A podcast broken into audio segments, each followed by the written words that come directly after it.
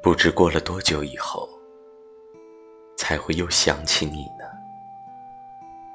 毕竟，你也曾是我心灵的慰藉。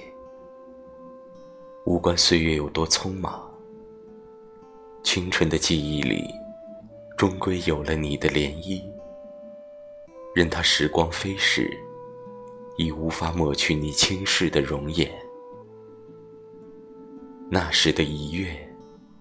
以心，以光，以你，便是青春最美的画本。